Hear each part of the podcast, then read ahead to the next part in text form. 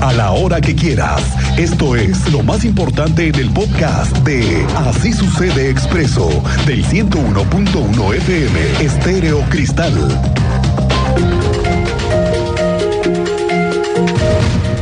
Ojo para los correlones de las calles en Querétaro porque están los operativos a todo lo que dan.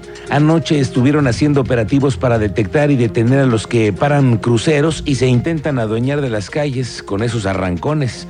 Y atención conductores que les gusta pisarle. Ya empezaron a enviar las fotomultas a las ganadores y ganadores de una sanción por andar excediendo los límites de velocidad. Tú sabes más de esto, Andrea Martínez. Muy buenas tardes. ¿Qué tal, Miguel? Muy buenas tardes y también a todo el auditorio. Pues así es, ya comenzaron a enviar las fotomultas a los domicilios de los conductores que rebasaron los límites de velocidad en el anillo vial Fray Junípero Serra, así lo informó secretario de Seguridad Ciudadana Giovanni Elías Pérez Hernández. Esto como parte, bueno, pues de la tercera etapa de este programa que tiene por objetivo disminuir los accidentes vehiculares en esta vialidad. Aunque no dio a conocer eh, pues una cifra sobre cuántas infracciones ya han llegado a las viviendas de los automovilistas, destacó que este programa ha cumplido con los objetivos por los cuales fue diseñado. Escuchemos esta información que nos daba a conocer el secretario de Seguridad Ciudadana. Ya, ya, hay algunas que han, que han estado llegando, eh, pero la verdad nosotros lo que queremos destacar es que ha habido un, decremento. Te puedo decir que antes de este proyecto de eh, utilizando esta herramienta tecnológica tenemos la mitad de infracciones de lo que había, ¿no? Es decir, la gente también ha, cooperado y ha colaborado sumándose eh, en esta etapa de cuidado vial, ¿no?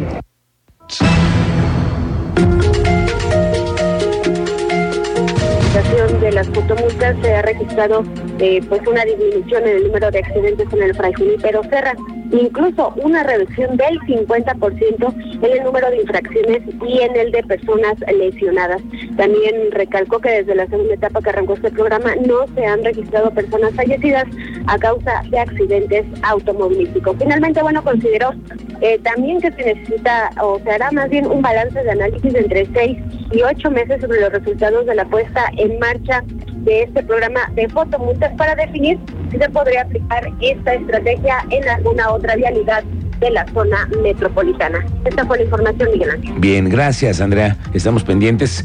Ojo, para este asunto de los correlones. Bueno, le decía que están los operativos nocturnos para verificar la vida nocturna en Querétaro y qué bueno, ¿eh? porque de pronto pues parece que hay permisos para ciertos lugares que abren más noche y que tienen otro tipo de amenidades.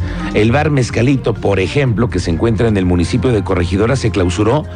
Ya hay una discrepancia en su licencia de alcohol. Esto lo declaró Florencia Maldonado, la secretaria de gobierno. Dice que después de la agresión que hubo afuera de este centro nocturno el pasado fin de semana, en donde un motorrepartidor resultó herido por arma de fuego, tuvieron que meterle una verificación y mire lo que encontraron encontramos una discrepancia entre su documentación, eh, sobre todo encaminado a la licencia de alcoholes, que si bien es un tema estatal, al final del día eh, nos permite como autoridad de inspección única eh, realizar esta clausura.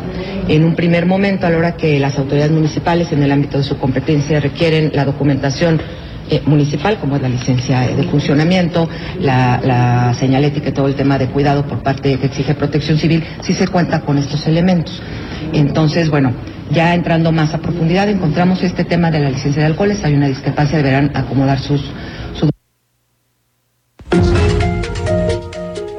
Vamos con el tema de la Policía Municipal de Querétaro y es que el jefe de la policía, Juan Luis Ferrusca, aceptó que ha habido quejas de ciudadanos y que han tenido que irlas resolviendo en base a investigaciones. Tú sabes más de esto, Alejandro Payán. ¿Cómo te va? Buenas tardes. Muy buenas tardes, pues efectivamente, en lo que va del presente año, la Secretaría de Seguridad Pública del municipio de Querétaro ha recibido 14 eh, resoluciones de quejas interpuestas ante la Defensoría de los Derechos Humanos. En 11 de estas se determinó que no había responsabilidad de los elementos, dos fueron desistimientos y en una se determinó y cumplió un acuerdo de responsabilidad. Y durante el año pasado se, recibieron en total 46 conclusiones. Así lo debe conocer el titular de la Secretaría, Juan Luis Ferrusca. Déjame comentarte, Miguel Ángel, que el funcionario explicó que la investigación de una queja interpuesta ante la Defensoría puede tardar varios meses, por lo cual solo toman en cuenta las resoluciones recibidas cada año. Si te parece bien, escuchemos la explicación que nos da el funcionario municipal. Respecto pues a las quejas que se han recibido en la Defensoría de los Derechos Humanos de aquí de Querétaro, algunas son de expedientes de años anteriores y bueno, de las 14 que tienen resolución durante el presente año, 11 son quejas sin responsabilidad o sanción, ya que existió una, resolución que ha sido en el sentido de que no hubo violación a los derechos humanos, dos que han sido eh, por desistimiento y una de ellas que se determinó y cumplió en un acuerdo de responsabilidad. Y bueno, pues los principales motivos que, tenemos por, eh, eh, por el inicio de estas quejas ante la Defensoría, pues son presuntas omisiones o cuando señalan algún actuar irregular de algún servidor público. Payán. Pues eh, comentarte que efectivamente el funcionario también recordó que en cuanto a los 2022 se recibieron un total de 46 conclusiones de quejas, 40 fueron resueltas con fallo en el sentido de que no existió la violación a los derechos humanos, 3 concluyeron por falta de interés del quejoso, en dos se realizó un acuerdo de responsabilidad y en otra más por cumplimiento de una recomendación emitida por la Defensoría de los Derechos Humanos.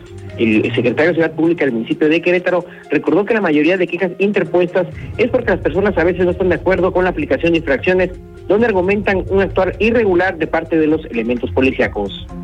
Bien, gracias Alejandro Payán pendientes de este asunto. Oiga, este fin de semana es crucial entre las negociaciones del proyecto del estacionamiento nuevo del mercado de la Cruz. Ya está bastante consensado, un buen acuerdo, diálogo, varias mesas de trabajo, modificaciones a la altura del estacionamiento, el número de cajones, por ejemplo, y sobre todo el tiempo en el que se va a ejecutar la obra, fueron lo que atoraron la negociación. Pero aunque tantito tarde se pusieron ya de acuerdo, las autoridades de la Secretaría de Gobierno Municipal, tanto los operadores políticos de esas áreas, los estrategas como Juan Carlos Arreguín y la operación en el mercado con los líderes, van a hacer paz, posiblemente realidad, en este 2023 el nuevo estacionamiento de la Cruz. Pero antes van a dejar limpio el comercio informal de la zona. Ayer también hubo operativo de vigilancia para los puestos que se encuentran a las afueras del mercado y hubo retiro. Hoy el secretario general del mercado de la Cruz, Eduardo Bárcenas, dijo que el retiro de comerciantes se debió a que no respetan un acuerdo en la venta de productos, por lo que la autoridad aplicó el reglamento y el secretario general dice que fueron 70 locatarios los que se quejaron que estaban vendiendo pues productos que además se venden dentro. Entonces les parece que es competencia desleal y por ello el problemilla. han sido tolerados por mucho tiempo, tienen un derecho al trabajo, lo sé, pero también hay reglas y las reglas se deben llevar a cabo. Si bien es cierto, nosotros tenemos dos meses, digo nosotros porque el giro de frutas y verduras, que es el afectado, me pidió alrededor de 70 personas, de 70 locatarios, me pidieron, este, querían manifestarse por la problemática que tenemos ahí. Lamentablemente, este, pues las autoridades pues no hacían, no hacían su trabajo, lo tengo que decir con todas sus letras, y creo que hasta que nos manifestamos, pues este, empezaron a tomar cartas en el asunto. Oiga, fueron tres los bares suspendidos en Avenida Constituyentes, casi al cruce con Bernardo Quintana, durante el operativo de inspección que se realizó la Secretaría de Gobierno anoche. Juan Carlos Arreguín, el subsecretario de Gobierno, dijo que se trató de el bar Ilusión, que pues de ilusiones no, parece que no vendía nada, y la curva de Mou además de la cervecería 2050. Les quitaron, les cerraron por temas de no contar con medidas de protección civil. Según esto, ¿verdad? Bueno, en algunas sanciones van a llegar hasta los 20 mil pesos, según ha reportado el señor Arreguín. exhaustiva de parte de la Dirección de Inspección, así como de Protección Civil, se encontraron diversas anomalías en cada uno de ellos y consecuentemente ante la, diversidad o la complejidad de sus incumplimientos normativos, se procedió a la clausura de dichos establecimientos. Eh, como ustedes saben, el, ciudadano, el empresario, tiene derecho evidentemente a un procedimiento. Este se ha iniciado a partir de la notificación. Bueno, y otro es el asunto en las calles con las carreras clandestinas. Cuéntanos, Teniente Mérida. Muy buenas tardes. Muy buenas tardes, Miguel Ángel. Muy buenas tardes a nuestra audiencia para ponerles al tanto de lo que sucedió anoche con un operativo por parte de la Policía Estatal. Pues le cayó la ley a todos esos toretos en el libramiento norponiente, puesto que la Policía Estatal, para evitar estas carreras clandestinas, detuvo a 23 personas involucradas y aseguró 32 vehículos que estaban participando en estas rápidas y furiosas carreras, así como la recuperación de un automóvil con reporte de robo vigente que se encontraba en ese lugar.